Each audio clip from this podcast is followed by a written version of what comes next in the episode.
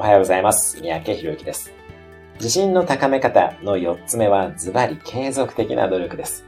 結果を出している人は毎朝早起きを続けていたり、毎日走っていたり、毎日30分必ず読書をしていたりと、必ずと言っていいほど継続的な何らかの努力をしています。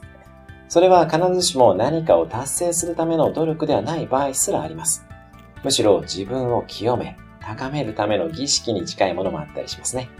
いずれにせよ、早起きなどの継続的な努力や良い習慣を持っていると、ベースの自信がついてきます。心のガソリンが一定量満たされているために、何らかの挑戦をしようと思ったり、決意をしようと思った時にスタートを切ることができます。最初は何でも構いません。これだけは続けるという習慣を持って、まずは21日間やってみましょう。21日間やると習慣化ができてきます。